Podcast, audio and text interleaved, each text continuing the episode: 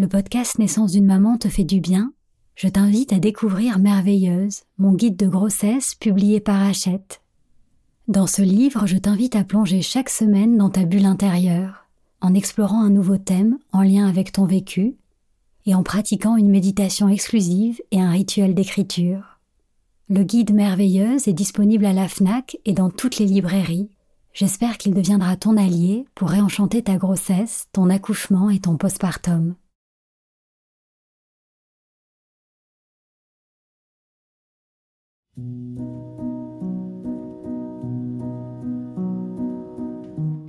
Bonjour, je suis Sandra Zeller, la fondatrice d'Ilado.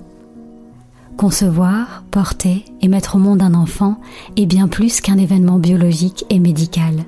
C'est une expérience bouleversante qui te transforme physiquement, mais aussi émotionnellement et spirituellement.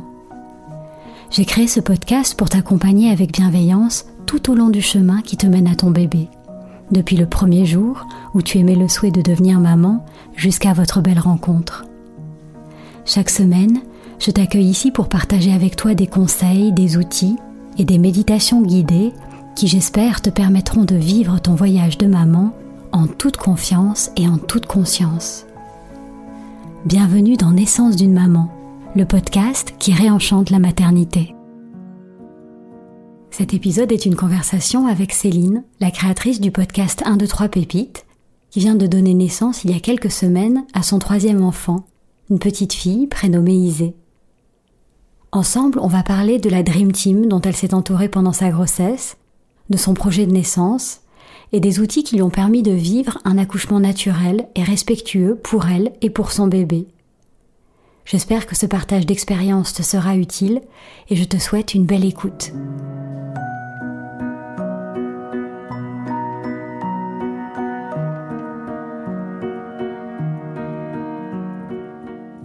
Bonjour Céline. Bonjour Sandra. Merci d'avoir accepté cette invitation. Alors on a fait connaissance toutes les deux sur Instagram euh, en octobre dernier quand tu étais encore enceinte de ta petite fille et depuis tu as accueilli Isée. Alors félicitations. Merci. Elle a un mois. Elle a un mois tout pile. Ouais. Donc, est-ce que tu es encore euh, sur ton petit nuage ou ça y est, tu commences à, descendre avec la, dure réalité d'être aussi maman euh, d'un enfant de 3 et un enfant de 5 ans? Écoute, je pense qu'il y a un peu d'hormones qui jouent, je plane encore un peu. Après, il y a quand même le quotidien et la réalité avec les deux grands qui font que, que bah, typiquement, la nuit a été compliquée là. Ça se voit pas fini, euh, on a fini tous dans le même lit, tout le monde est malade. Enfin bon, bref, tout va bien, mais début un peu euh, chaotique. Eh et, euh, et, d'ailleurs, euh, comment est-ce que s'est passée cette troisième grossesse? Alors, on sait que chaque grossesse est différente, mais quand on a déjà deux enfants en bas âge, c'est peut-être moins facile. Eh ben déjà, en termes d'état d'esprit, j'ai vraiment ressenti cette troisième grossesse comme un cadeau. Ça, c'est sûr que c'est une grande chance d'avoir un projet d'une troisième grossesse, de tomber enceinte, voilà, que ce soit que ce soit mûri et, et partagé avec euh, son conjoint. Et euh, donc déjà un sentiment euh, de grande gratitude. Mmh et puis toujours ce sentiment aussi fort que pour les deux premières grossesses de sentir son bébé bouger. Ça, c'est vraiment euh, quelque chose d'incroyable, je trouve, dans la grossesse. Après, une fois qu'on a dit ça, sur le plan physique, je trouve que voilà, c'est une troisième grossesse. Bah, c'est en tout cas pour moi, ça a été un sentiment de, de mettre mon corps à rude épreuve. Euh, voilà, je pense que bah, ma première grossesse à 30 ans et celle-ci à 36 ans, euh, ça change forcément la donne. Donc euh, voilà, plus dur physiquement, la, gestion forcément des, deux aînés qui, qui mobilisent beaucoup euh, aussi bien l'esprit que, que physiquement aussi. Donc euh, je trouve que voilà, c'est ça qui peut être un petit peu difficile dans une troisième grossesse peut-être. Et puis après des mots de grossesse qui, qui restent euh, pas grave mais qui, euh, difficile notamment moi j'avais pas mal de, de varices euh, et donc qui font que même sur de la marche rapide bah, je devais beaucoup me, me ralentir ce qui est pas forcément évident quand on a envie de faire plein de choses. Donc c'est le corps qui dit qui dit vraiment allez on met le, le haut là on, on ralentit. Et j'imagine aussi pour une troisième grossesse que le corps se souvient. Il y a probablement mmh. une mémoire. Donc on se retrouve peut-être plus vite dans cette situation d'avoir un, ventre qui s'arrondit, euh, d'avoir tous les tous les signaux euh, du corps de, future maman qui se mettent en place Ouais, tout à fait. Surtout que j'ai eu des grossesses assez rapprochées. Hein. Mes aînés ont, ont 5 et 3 ans. Donc c'est vrai que hum, c'est une chance aussi de pouvoir euh, mieux peut-être décoder son corps, avoir ce souvenir. donc ça, je trouve que c'est plutôt positif dans le sens où ça peut aussi amener de la confiance en, en soi, en, se disant ok ça c'est normal, ça je stresse pas, ça j'accepte. Enfin voilà, il y a, quand même un historique qui est bénéfique inévitablement pour, pour une troisième grossesse. Qu'est-ce qui t'a permis de de te connecter justement avec la beauté de cette grossesse, euh, avec l'accueil de ce nouveau petit être, et pas te laisser prendre par euh, le quotidien, par le rythme, par les stress, par la gestion de, ta petite famille? Bah, je pense que c'est beaucoup lié aussi au, projet de naissance qu'on se donne. Euh, et, et comme j'avais un projet de naissance physio et c'était une première pour moi, on, en parlera des précédentes, mais du coup, je pense que ça, ça crée forcément un espace où, on se dit bon bah si j'ai envie de ce projet-là, il faut que je me prépare dans ce sens, et donc il faut créer ce temps. Euh, si, enfin en tout cas moi ça me tenait vraiment à cœur, donc je savais que j'allouerais du temps pour pour ça et c'était du temps pour moi et pour cette grossesse.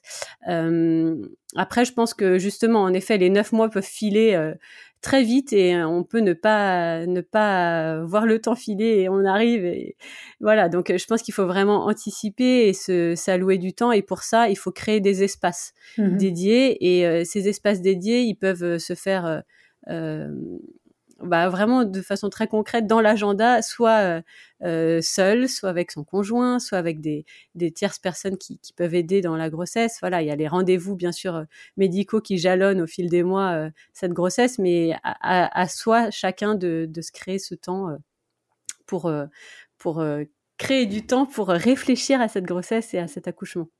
Et justement, c'est vrai que donc tu avais déjà accouché deux fois. Comment est-ce que tu as abordé ce troisième accouchement? D'après ce que je comprends, même si tu savais déjà à quoi t'attendre, tu t'y es quand même préparé. Et euh, différemment de tes accouchements précédents?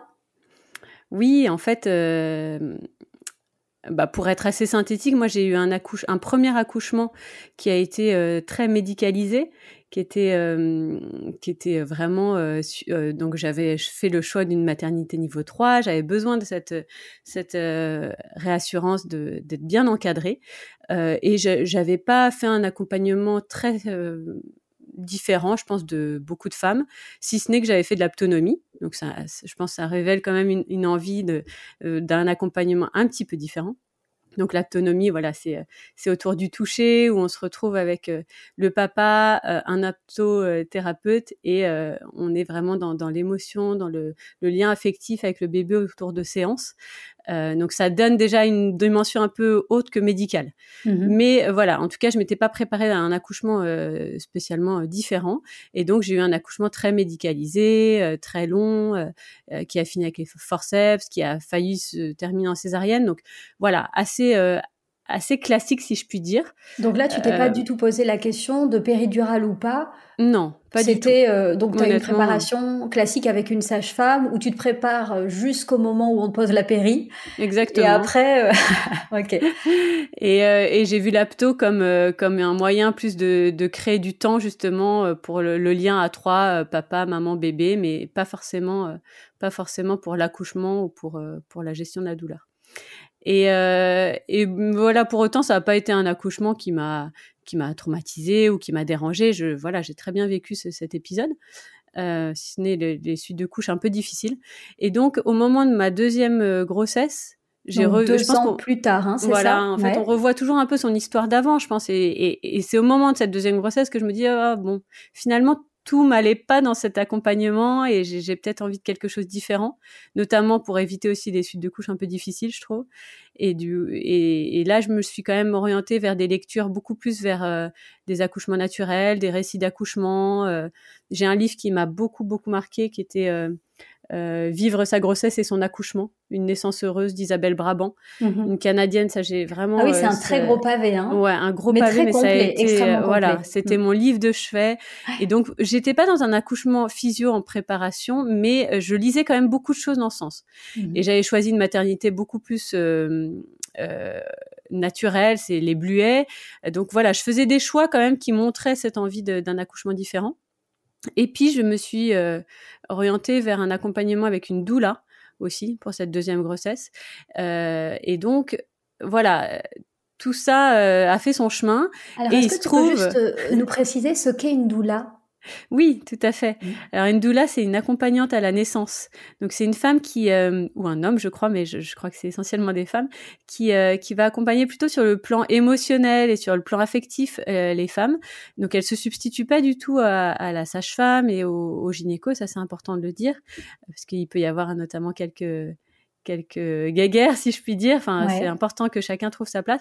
Mais donc, elle, euh, elle accompagne vraiment sur ce plan-là. Alors, euh, si on veut vraiment euh, schématiser, c'est presque une, aide psychologique. C'est un peu comme la psy de la femme enceinte pour lui, lui donner un cadre euh, rassurant et accompagner justement le projet de naissance, euh, les différentes émotions au cours des neuf mois et on sait qu'il y en a. Mhm. donc euh, donc voilà, c'est ça peut se faire sous forme de deux, trois, quatre rendez-vous. C'est vraiment ça peut être en amont d'un projet de naissance pour des, des, des, familles qui ont qui ont envie de, de préparer euh, le terrain ou qui euh, sont dans un désir d'enfant. Euh, ça peut être post-accouchement. voilà, c'est très large. D'accord. Donc toi, tu avais fait appel à une doula dès ta deuxième grossesse. et c'est vraiment une alliée. Et, c'est donc moi, j'ai, je suis tombée sur Leslie Lucien qui m'a qui m'a accompagnée. Et, et c'était assez light puisque je l'ai vue que deux fois. Mais pour autant, elle a quand même marqué ma deuxième grossesse et et j'ai, je vais t'en parler, mais forcément euh, refait appel à elle pour ma troisième grossesse. Donc en tout cas voilà, premier accouchement euh, très médicalisé, deuxième accouchement, il se trouve que j'ai, euh, je me préparais pour quelque chose de plus naturel sans pour autant vouloir une un, accouchement physio sans péri, mais euh, j'ai accouché sans péri un peu par manque de temps. Euh, mais inconsciemment, je pense que tout ça était très volontaire. Mhm. ça m'allait très bien, mais c'était pas assumé. Donc euh, j'ai adoré mon accouchement et en fait, au regard de ces deux accouchements très différents, au moment où je suis tombée enceinte euh, pour cette troisième grossesse, c'était assez évident que voilà, j'avais vécu un accouchement sans péri, un accouchement avec péri et j'avais clairement une préférence pour pour celui sans péri. Donc j'avais envie de revivre cette expérience-là et de pour le coup de me préparer dans ce sens. Et je suis convaincue qu'il faut se préparer pour pouvoir euh, avoir un accouchement physiologique. Euh, c'est plus simple quand on se fait bien accompagner et qu'on se prépare psychologiquement. Même si le corps sait faire. tu as eu du coup trois expériences complètement différentes. Euh, l'accouchement avec péridurale, l'accouchement sans péridurale, mais voulu, mais pas préparé vraiment pour être un mm. accouchement sans péridurale. Alors du coup, pour ce troisième, voilà, c'est un petit peu la, la surprise pour ce troisième accouchement, donc que tu as souhaité physiologique et naturel, euh, quelle préparation tu as mis en place pendant ta grossesse? Eh ben, j'aime bien parler d'une dream team qu'on peut se constituer autour de soi, parce que je trouve que c'est vraiment ça, et, euh, une dream team, donc de se constituer euh, un réseau de personnes de confiance autour de, la femme enceinte, qui qui va correspondre tout à fait à qui on est, puisque c'est tellement personnel, et, et tout ça euh, va concourir justement à une confiance euh, en soi, à une confiance en, en, son corps, en son accouchement. Et moi, ma dream team, bah, je, à chacun de la constituer, mais moi, forcément, il y avait, il y avait mon conjoint, donc Nicolas, un, un besoin de soutien et de sentir que voilà que ce projet euh, d'un accouchement physiologique était aussi euh, partagé, mhm. euh, même si je pense c'est très personnel. C'est quand même beaucoup la femme, je pense, qui drive évidemment le sujet puisqu'elle est l'actrice principale. Clairement, la doula, pour moi, ça fait partie de cette Dream Team. Pouvoir avoir des échanges individuels et en couple, justement, avec Nicolas, pour pouvoir justement créer cette équipe je, je t'en ai parlé, mais clairement, euh, Naissance d'une maman, ton podcast, euh, clairement fait partie de, de, cette Dream Team, parce qu'en fait, euh, je l'ai découvert euh, via Instagram et je dirais que euh, ça a rythmé vraiment mes deux derniers mois de grossesse et c'était très très adapté sur ma fin de grossesse pour justement me prendre des temps de pause et j'ai plutôt fait bah, les épisodes aussi de scan corporel, de détente, d'accueil des, des émotions qui m'ont vraiment permis de me me mettre dans ma bulle et de et de et de préparer cet accouchement. Et donc ça, j'aime bien, euh, je trouve ça amusant parce que c'est vrai que c'est pas une relation euh, en physique, en présentiel avec toi. Et je voulais te le dire que tu as fait partie de cette Dream Team sans le savoir. Je suis honorée. je suis honorée de savoir que Naissance d'une maman a fait partie de ta Dream Team. Et je crois d'ailleurs que c'est la première fois que je discute euh, en vrai et pas en échange Insta mm. avec une maman qui a écouté. Donc c'est génial pour moi aussi d'avoir ce retour de ta part. Et, ça me fait très bizarre. Je, sais que tu es comme moi sur euh, la puissance de la voix, du son, de t'entendre là, alors que je t'ai entendu tous les jours via le podcast. C'est assez amusant. moi, j'ai adoré ta voix, tes textes, euh, tes intentions, euh, tes attentions à l'égard des femmes enceintes. Donc, merci beaucoup pour, pour ce podcast dont je, je parle beaucoup autour de moi, en tout cas. Génial, et, et, moi, il y a, y a notamment deux épisodes qui ont qui ont pas mal fait écho. Euh, il y en avait un, c'était mieux vivre les inconforts de la grossesse. Puisque voilà, comme j'avais pas mal de maux de grossesse, euh, on peut un peu être happé par euh, cette négativité de oh là là, je peux pas faire ça, je peux pas faire ça, je peux pas faire ça. Et en fait, ça, ça m'avait bien aidé de, de, réentendre, même si je le sais, mais que le corps fait un incroyable travail et qu'il est ton allié, que voilà, tes mots étaient vraiment bien choisis et m'avaient donné beaucoup de de bonnes ondes.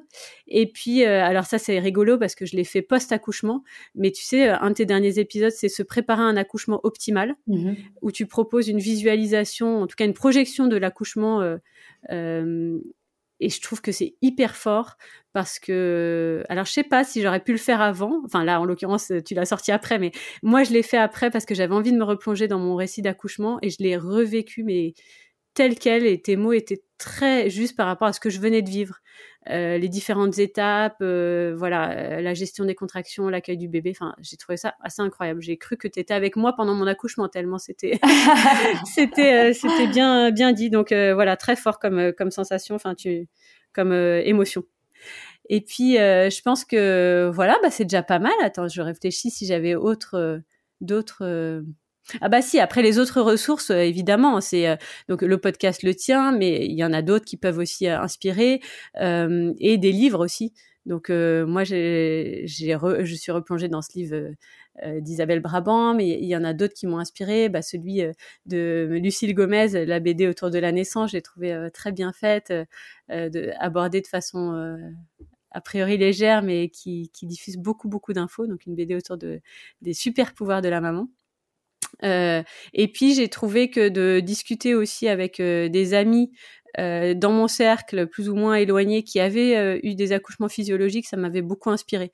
Parce qu'en fait, on peut écouter plein de podcasts aussi de récits d'accouchement, mais j'avais vraiment envie d'un échange euh, véritable avec des, des amis. Donc j'ai sélectionné voilà trois, quatre amis proches avec qui j'ai vraiment, enfin, je leur ai demandé officiellement, est-ce que tu veux bien m'accorder 15-20 minutes, me raconter ton accouchement, qu'on parle, qu'on discute de tes sensations, de tes tips, de tes façons de, de voir les choses. Et ça, ça m'a beaucoup aidé. Et parmi les conseils qu'elles ont partagés avec toi, est-ce qu'il y a des conseils clés que tu avais pas lus dans les livres ou que ça t'a fait du bien d'entendre euh, de la voix d'une maman qui l'avait vécu? Euh, bah, Le point commun avec toutes, je pense, c'était vraiment, euh, ça me confortait dans l'idée que c'était un moment exceptionnel. Je sentais dans leur façon d'en parler que c'était un épisode tellement incroyable de leur vie. ça, ça me donnait encore plus envie de revivre cette expérience. Donc ça, ça positive aussi l'expérience. Euh, même si voilà, enfin je sais pas, on parlait peu de finalement de la douleur et de l'intensité des, des, contractions finalement dans cet échange, même si c'était abordé. Je trouve que ce qui ressortait, c'était vraiment cette cette euh, positive attitude et ce, ressenti. Ça, ça m'a beaucoup nourri, je pense. Euh, et puis ça me replongeait aussi dans mon deuxième accouchement, moi, euh, que j'avais déjà ressenti. Il se trouve que j'avais quand même déjà eu toutes ces sensations, donc.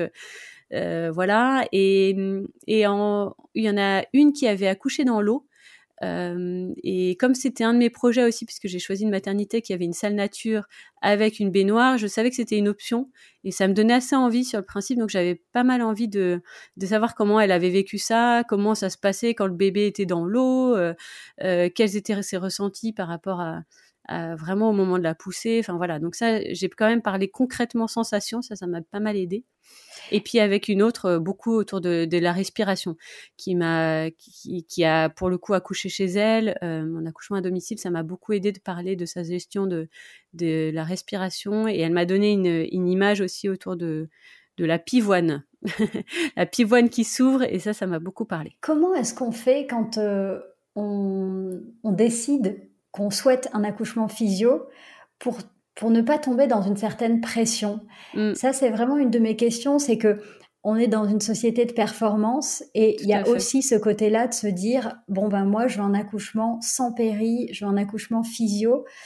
Euh, comment tu fais pour l'aborder pas avec euh, cette pression de la performance, mais vraiment dans une ouverture euh, et dans un choix conscient? Eh ben je pense que là en effet c'est là les échanges avec la, doula qui sèment des petites graines et qui, qui se qui évolue au fil des mois, euh, que, enfin, l'échange avec la doula peut, peut vraiment aider dans ce sens-là.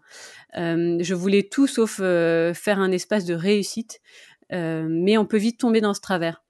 Donc, et le risque après, pour moi, c'est vraiment d'avoir un sentiment d'échec si on n'y arrive pas. Bien sûr, ouais, tout à fait. Et donc, je pense que ce qui est, mais déjà, je pense que je, au fil des mois, si on, discutait de son état d'esprit, de son projet de naissance, ça évolue beaucoup hein, sur mmh les neuf mois.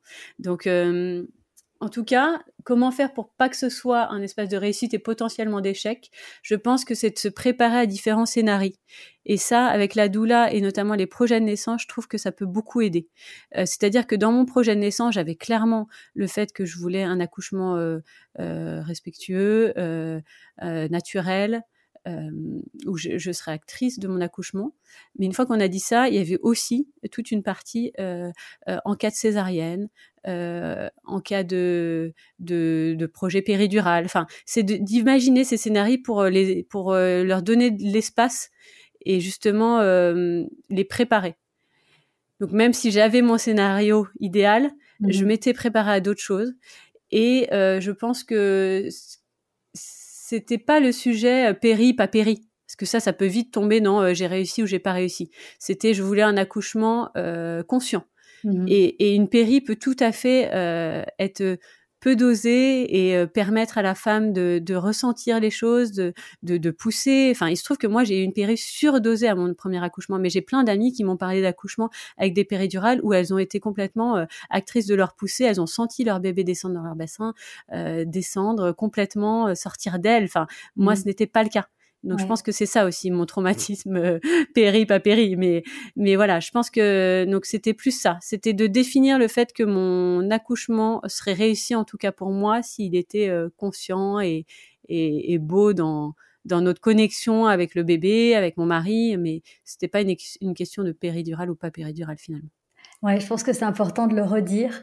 Et, mm. euh, et j'aime beaucoup cette notion d'accouchement conscient, naturel, mm. respectueux. Mm. Je trouve que c'est c'est le plus bel accueil qu'on peut réserver euh, à son bébé, péri ou pas, c'est d'être là avec lui, de, de, considérer que c'est notre accouchement, mais aussi et avant tout sa naissance. Exactement, et d'être euh, connecté avec lui, ça aide beaucoup aussi dans la, aussi bien dans la préparation que dans l'accouchement en tant que tel. De penser à son bébé. Moi, j'avais, euh, voilà, quelques quelques mantras. et les mantras étaient quand même reliés au bébé autour de de, comment lui ressent les choses aussi et qu'il sait faire, je sais faire, euh, on, fait ça ensemble quoi. Ouais, vous êtes une équipe et après mm. il y a les aléas et les, les détours que propose la vie. Mm, exactement. Alors manifestement pour, euh, pour te préparer à ce troisième accouchement, tu disais que ta doula avait euh, joué un rôle clé. Est-ce que tu as des exemples de moments où tu as vraiment eu besoin de son aide et qui t'ont vraiment fait du bien? Oui, en fait, je pense à un moment pour chaque grossesse. À ma deuxième grossesse, euh, il se trouve que j'ai euh, j'ai fissuré la poche des os six semaines avant l'accouchement. Donc c'était quand même relativement tôt et ça a forcément euh, eu un impact sur bah, la date d'accouchement. On a, on a tellement cette date de terme et quand soudainement on te dit bah non en fait ça va pas être ça va pas être cette date c'est maintenant, ça peut être très perturbant. Et en fait donc j'ai fissuré la poche des os, j'ai été hospitalisée une semaine et on a attendu encore une semaine pour me déclencher. Donc en gros, ma date de déclenchement était un mois avant ma date d'accouchement. Et moi, ça m'a vraiment perturbée. J'avais beaucoup de mal avec ça. Et de parler avec les. En plus, je, je t'interromps, excuse-moi, je remarque que tu dis j'ai fissuré. je trouve ça vachement culpabilisant, cette expression que tout le monde utilise. Hein. Ouais. Tu vois, j'ai ah fissuré. ouais, tu vois, je m'en rendais même pas compte, mais t'as raison. Ouais, complètement.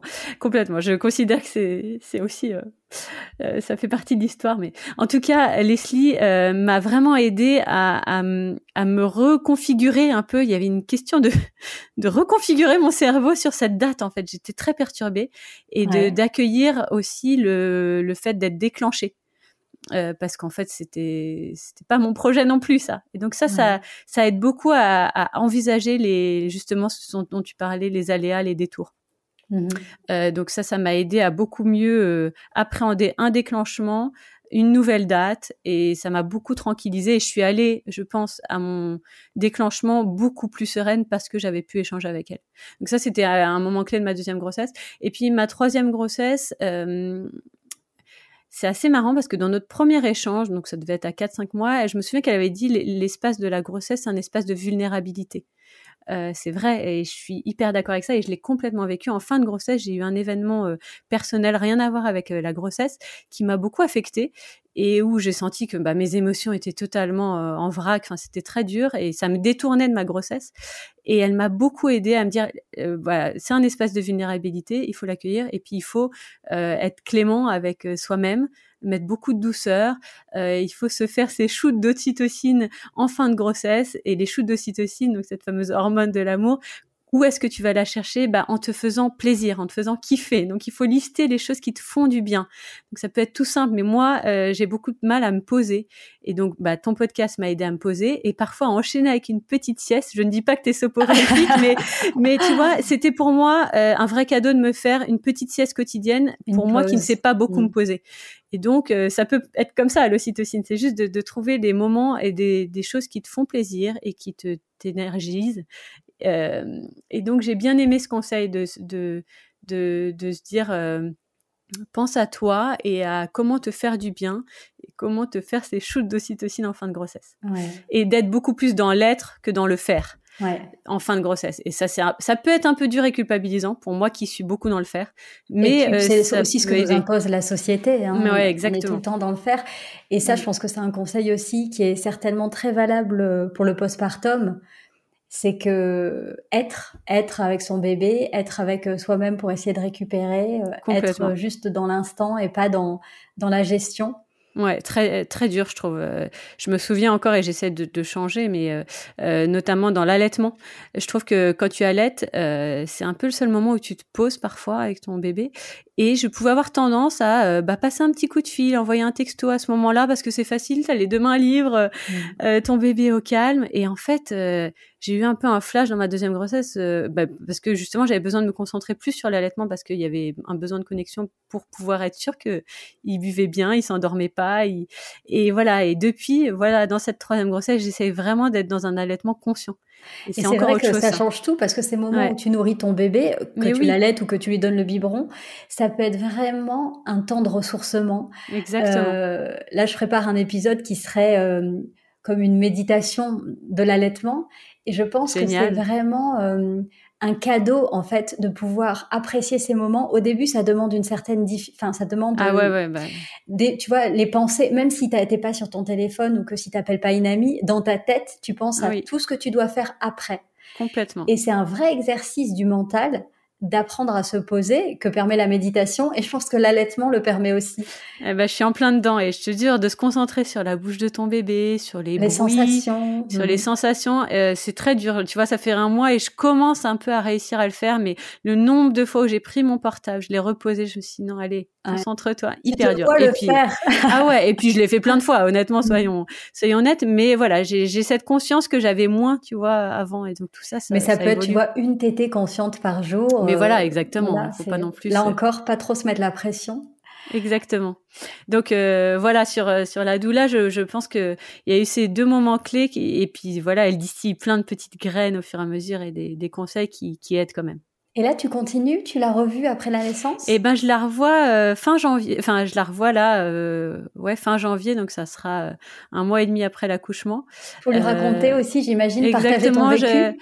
Voilà, je, je, c'est plus une envie d'un peu clôturer ce chapitre. Je trouve que c'est assez beau de d'avoir un avant-après. donc, à la fois lui raconter, prendre le temps de se raconter cet accouchement, et puis elle propose un, un soin riboso qui est qui est de plus en plus euh, répandu qui est un resserrage du bassin. Euh, donc euh, c'est une technique avec des tissus autour de toi et un moment aussi de, de grand confort et de cocooning pour pour pour ton corps et, et ta tête. C'est vrai que la grossesse le, corps est dans un, un mouvement vraiment d'expansion mm. et de grande ouverture pour l'accouchement. Et le riboso, c'est une manière aussi de, de refermer, tu vois, de, de te mm. de clôturer ce chapitre, comme tu disais, mais de remettre aussi ton énergie en toi. Exactement. Et, euh, et je trouve que c'est un joli cadeau. Il se trouve que j'avais fait un soin riboso deux ans après mon accouchement numéro 2, comme un besoin de clôturer pour ensuite ouvrir le chapitre de ma troisième grossesse. Et il y a eu un moment très fort que j'ai beaucoup aimé, et c'est pour ça que je le conseille beaucoup.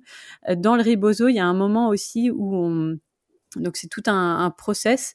Il y a un moment normalement dans une tente chaude avec euh, un peu style hammam, euh, beaucoup de chaleur et où donc la, la doula t'invite à à remercier ton corps, mmh remercier ton corps pour tout ce qu'il a fait euh, pour cet accouchement.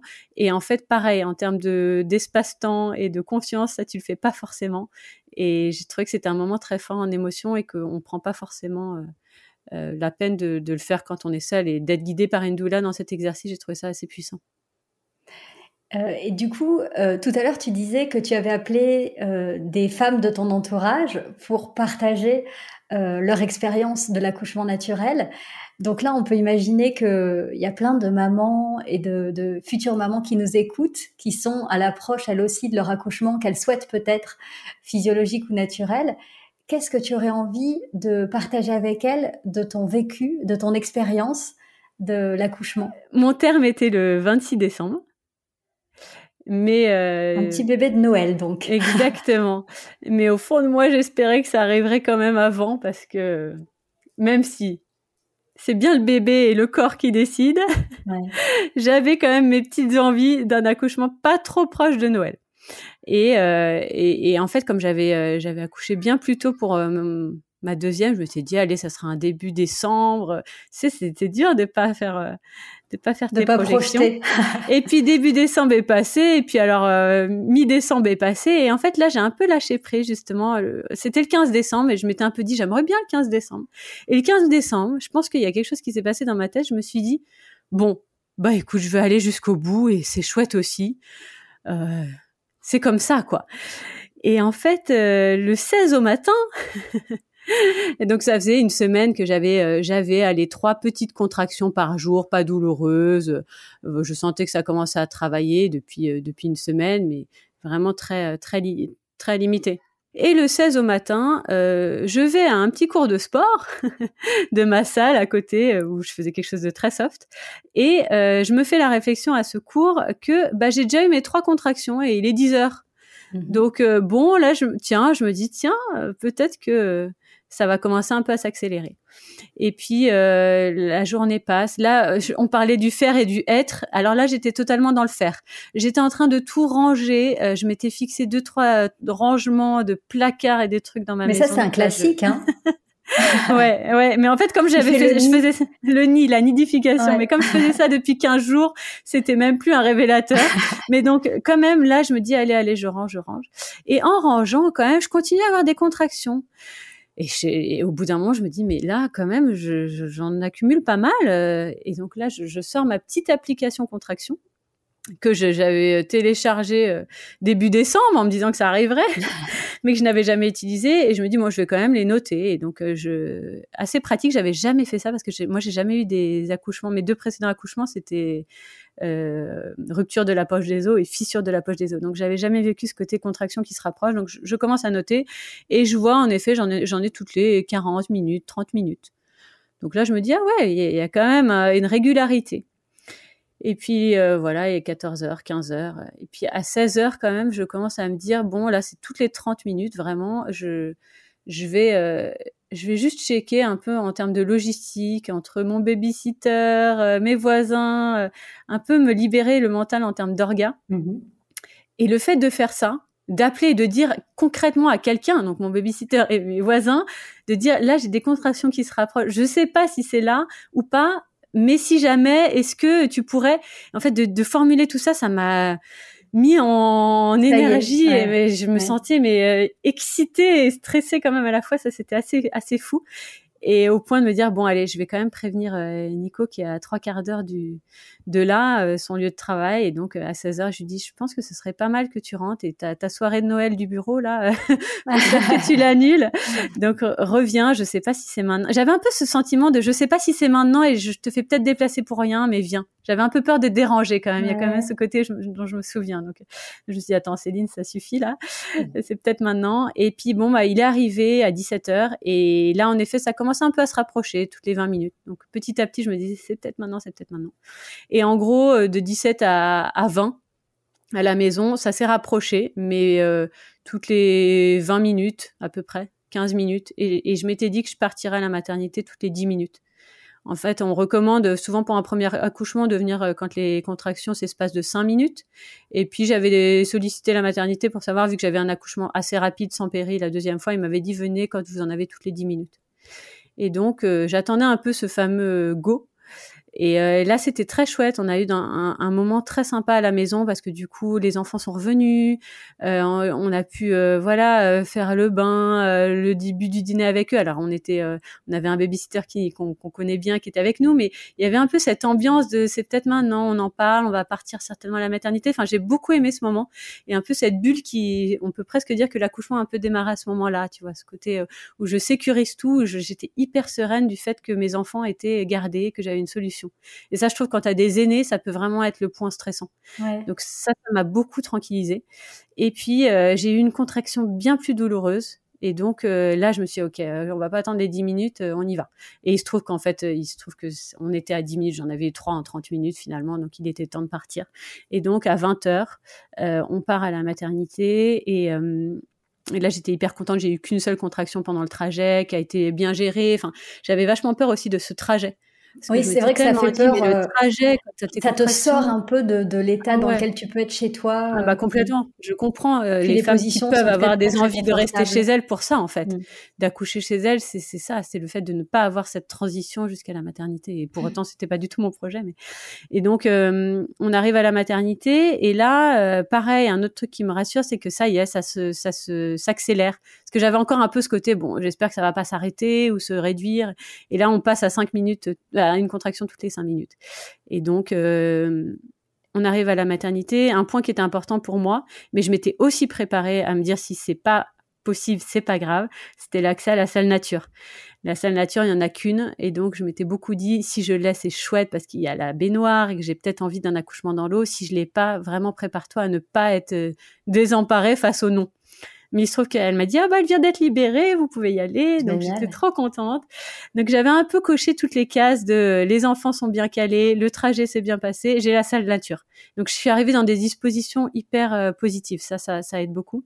Et puis bah voilà, en, termes de chronologie, je suis arrivée dans la salle de nature, il était 20h30 et, euh, et euh, notre bébé, parce que je savais pas si c'était un garçon ou une fille, est arrivé à 22h45. Et dans ces temps, dans ces deux heures, si je résume, il y a eu une heure où j'étais hors de l'eau à gérer les contractions de façon euh, franchement euh, ok. Enfin c'était pas facile mais ça allait. C'était complètement euh, gérable. Avec une suspension ça, m'aidait quand même beaucoup de me suspendre. J'avais Nicolas derrière moi qui me chauffait un peu le dos et qui qui m'aidait en fait à chaque contraction et ça, je trouve qu'il y a vraiment une sorte de rengaine. La contraction arrive, c'est toi qui la sens, et du coup, tout de suite, je disais, c'est bon, Nico, elle est là, elle arrive, la contraction. Du coup, tout de suite, il se rapprochait de moi. Et à chaque contraction, on avait un peu toujours ce même rituel qui s'est mis en place, qu'on n'avait pas forcément euh, défini comme ça, mais où il me, il m'aidait vraiment à, à inspirer, expirer. Donc, des inspirations et des expirations très, très longues. Ça, c'était un conseil que j'avais eu d'une de mes amies de, en huit ans d'inspirer, en huit ans d'expirer. Et ça, ça m'aidait beaucoup.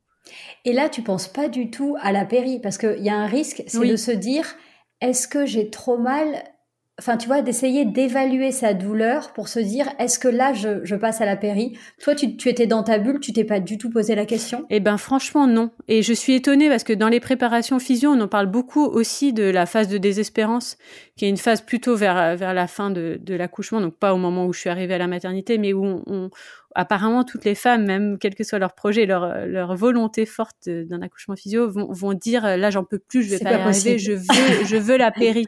Et ça, j'en avais parlé à Nico, je lui ai dit si je dis ça, ça veut pas dire que je la veux, même si on en reparlera. Mais et, et en fait, je n'ai pas eu cette phase. Donc ça, ça m'a beaucoup facilité et je suis très étonnée de pas l'avoir eu parce que je suis assez euh, convaincue de toutes ces phases qui se ressemblent dans les accouchements. Peut-être que je ne me souviens pas de ça. Euh, enfin, peut-être que tu as aussi évité ça parce que tu étais dans cette maternité-là. Parce qu'il y a mm. beaucoup de maternités où, euh, tu sais, ils ouvrent la porte et. Oui, tout à fait. Oui, non, non.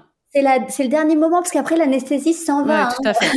non, non, là le projet était bien clair, bien défini. Euh, il savait qu'il me proposerait pas la péri, c'était carrément euh, écrit comme ça. Enfin, euh, euh, je me sentais vraiment euh, presque chez moi. La, porte, enfin, c'était vraiment dans la pénombre, comme j'avais demandé. C'était silencieux.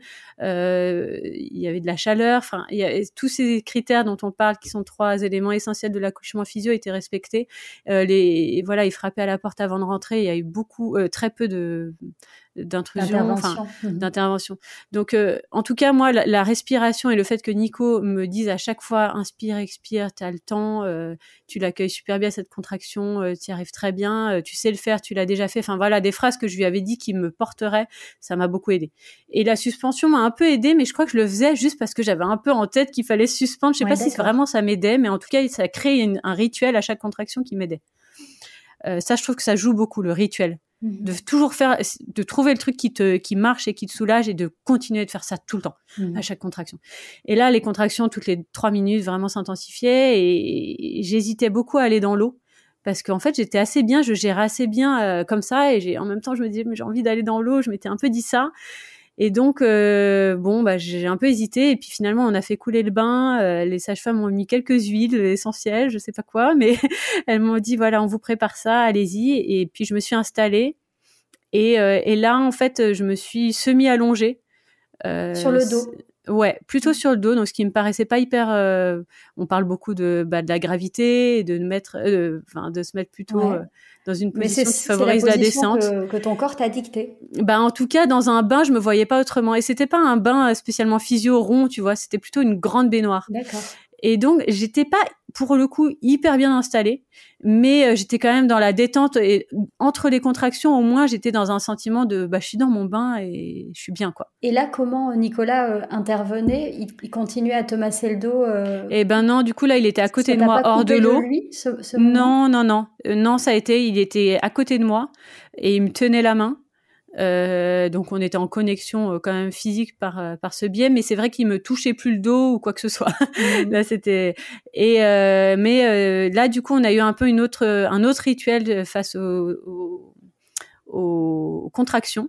Et là en fait j'ai une phrase que ma doula m'avait dit une fois qui m'avait un peu étonnée et que j'ai revu pas mal dans les des récits d'accouchement physio, c'est le la phrase bouche molle, col mou. Mmh.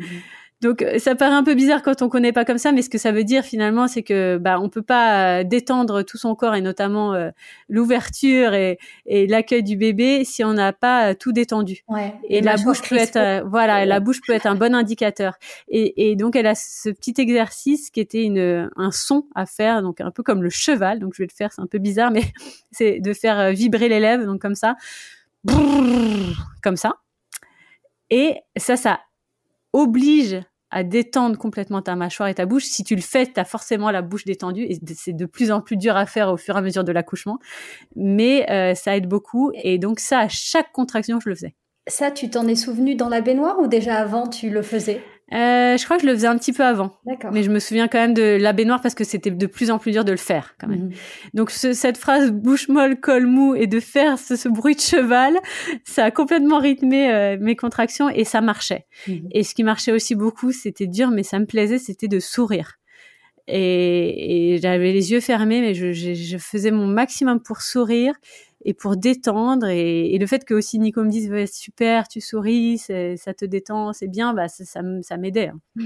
et il me faisait cette vision de, de il m'aidait à avoir cette vision de la pivoine qui s'ouvre pour vraiment aider aussi à avoir ce corps qui s'ouvre et, ça je pense que ça peut aider aussi j'avais vu un petit peu sur YouTube des pivoines qui s'ouvrent et donc j'avais cette vision dans ma mm. tête qui, qui m'aidait donc voilà et, donc euh, bah de façon très voilà, tout s'est intensifié, les contractions se sont rapprochées, la douleur s'est intensifiée. Là, ça commençait quand même à être un peu dur. Là, j'avoue, je, je dis toujours, c'est les cinq dernières minutes. Je trouve c'est quand vraiment on sent que c'est la poussée qui arrive. Je trouve hyper dur, mais mais c'est court c'est intense, c'est dur, mais c'est court. Donc, euh, euh, et là, il y a vraiment, euh, c'est plus du tout la même respiration très longue qui se qui s'effectue. C'est plus une une expiration comme quand on souffle dans un ballon. Mhm. Et donc, c'est beaucoup plus interne, c'est beaucoup plus abdominal.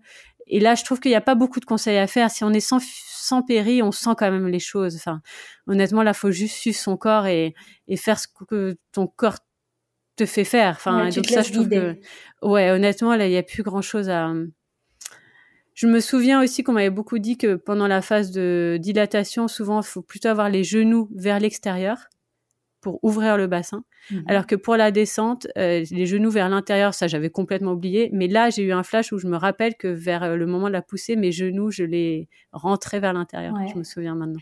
Et c'est euh, et tu vois, même si tu l'avais vu, en fait là, ton corps te l'a redit. Et ah oui, complètement. T'as vraiment, t'étais vraiment à l'écoute, quoi. Ouais, je me vois refermer mes genoux alors que j'y pensais pas du tout. Et puis et puis là on sent vraiment la phase finale où c'est le, il y a vraiment un sentiment d'ouverture qui est quand même très puissant, qui, qui, qui, fait peur aussi quand même. On a un sentiment qu'on va s'ouvrir, mais jusqu'à plus s'arrêter. Et, euh, et je me souviens aussi de douleurs de, de chaleur et de, de brûlure presque, mmh qui m'avait un peu fait peur à mon deuxième accouchement et elle m'avait beaucoup aidé avec des compresses d'eau chaude. Et là, étant dans l'eau, quand même, ça a beaucoup aidé. D'accord. Et, puis je l'avais nommé, c'est ça s'appelle le cercle de feu. Le cercle de feu. Et alors on a on en rit encore avec Nico parce que Là, j'ai hurlé, c'est le cercle de feu. C'est génial, t'as un repère en fait. Mais là, c'était mon mm. repère et en fait, franchement, on en rit aujourd'hui, Nico. cercle de feu. Mais parce qu'en fait, ça a été un moment où je mm. pense qu'il a été surpris de m'entendre dire ça.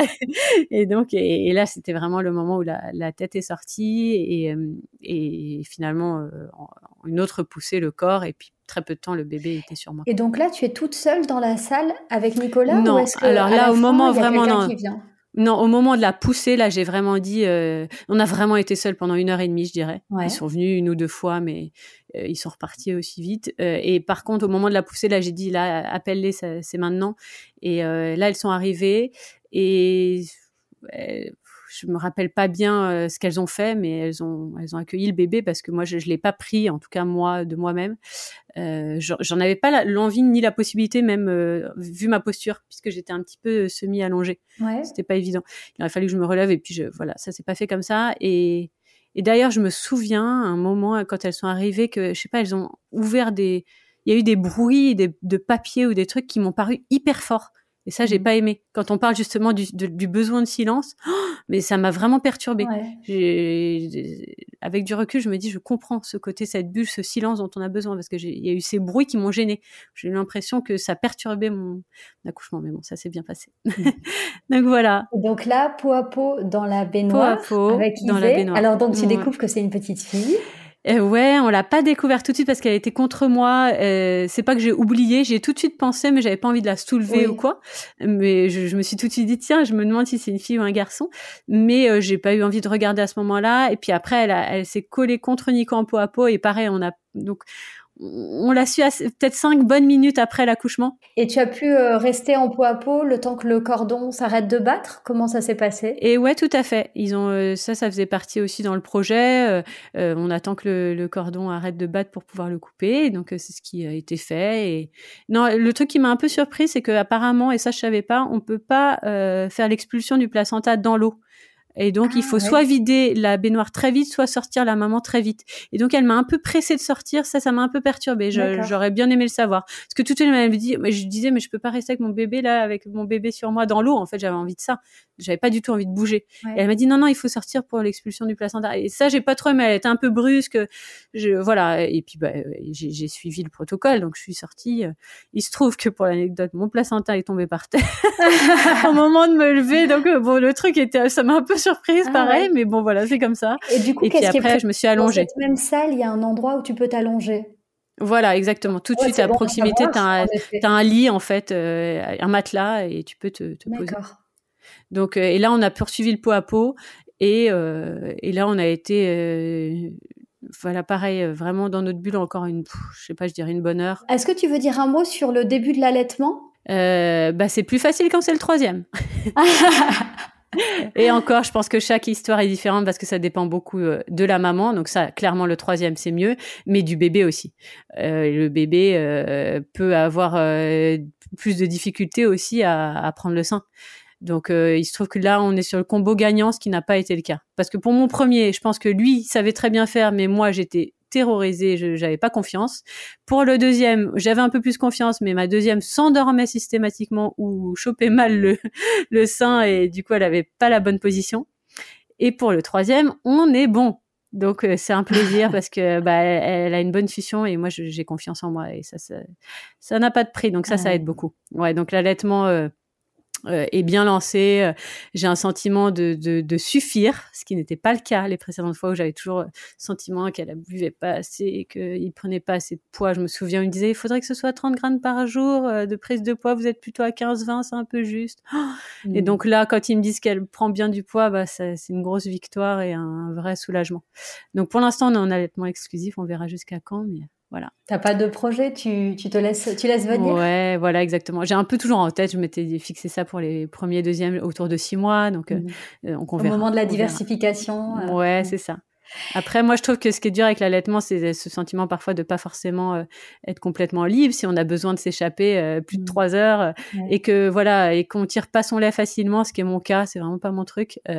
c'est plus ça. C'est ça sur le long terme, je trouve que c'est dur à tenir. Ouais. Mais voilà. Alors déjà, merci d'avoir partagé euh, ton vécu de l'accouchement. Je pense que c'est, ce sera très utile pour les mamans euh, qui nous écoutent, euh, parce qu'il y a les livres et de l'entendre de la voix d'une d'une jeune maman qui vient d'accoucher, c'est c'est autre chose comme partage. Mais oui, c'est tout frais. Et d'ailleurs, juste un, une autre un autre tip, ce que je trouve cool à, à partager. Et, moi, je me suis enregistrée en fait en note vocale sur mon téléphone. Euh, le lendemain de l'accouchement, tu vois, j'ai parlé dix minutes à mon téléphone, juste pour raconter avec mes mots, euh, en toute intimité, moi et mon téléphone, mhm. euh, mon récit. Et je trouve ça, c'est un, un, chouette conseil à, à, donner si on a envie de garder une trace. Parce que tu vois, là, je me suis réécoutée euh, et ben euh, j'ai pas le même discours. Enfin, il y a un truc qui se passe quoi en un mois forcément. Alors c'est vrai qu'au-delà du vécu de la maman, il y a aussi le vécu du bébé. Ouais. Et euh, depuis quelque temps, on entend pas mal parler du thalasso bain bébé comme une manière de de libérer certaines tensions liées à la naissance, de pacifier l'expérience de la naissance qu'a pu avoir le bébé. Euh, et j'ai vu sur Instagram que tu avais offert un thalasso bain bébé à Isée. Est-ce que c'est une expérience que tu auras envie de recommander? Ouais, complètement. Bah, tu auras compris avec mon accouchement que l'élément de l'eau est important pour moi. Mhm. et en fait, euh, je l'ai. Euh, mais d'ailleurs, euh, je trouve que avant, sur l'élément de l'eau, il y a deux choses. Il y a avant la grossesse, je trouve, pour le soin de la maman, un soin Watsu que je recommande à toutes les mamans. donc, c'est un soin dans l'eau où on est accompagné d'une experte de ce de ce soin et qui qui te fait une balade aquatique ah, et qui te prend euh, dans ses bras, qui te qui te guide dans l'eau euh, et, ça c'est vraiment un soin que je trouve formidable en amont de de l'accouchement. Ah oui, parce que tu es dans un lâcher prise, tu te laisses ah, flotter. complètement.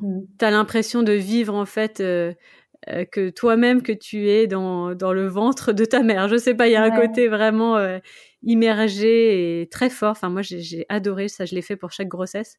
Et donc, euh, et post naissance, euh, j'avais jamais fait, mais j'ai fait un, un bain euh, thalasso bébé en effet, et, et c'est pour proposer au bébé. Alors c'est au maximum au 15 jours de vie, hein, donc c'est entre une semaine et deux semaines de vie.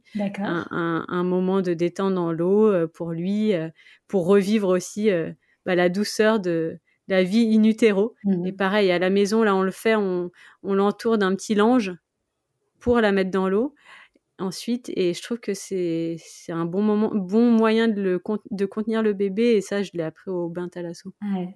Si seulement on pouvait accueillir nos premiers comme un troisième. Exactement, évidemment. Et en même temps voilà, chaque histoire euh, nourrit mais ça c'est sûr qu'il y a vraiment une facilité de l'accueil d'un d'un petit bébé quand c'est le troisième quand tout va bien, que la maman et le bébé euh, sont en forme euh, qu'il n'y a pas de, de quoi que bah, forcément c'est facile quoi en termes de, de confiance. En tout cas, Céline, Merci infiniment pour ton partage, très inspirant. Avec plaisir.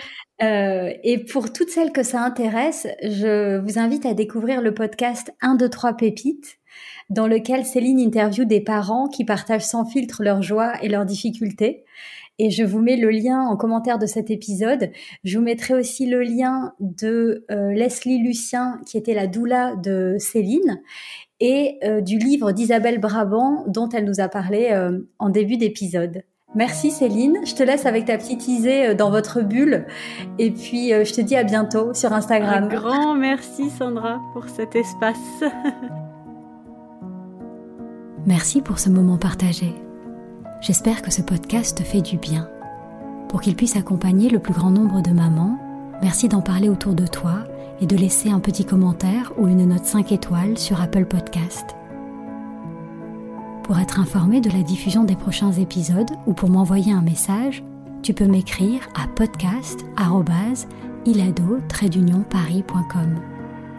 Je te souhaite une grossesse sereine et une naissance harmonieuse celle de ton bébé, mais aussi la tienne en tant que maman. Alors prends soin de toi et souviens-toi, tu es merveilleuse.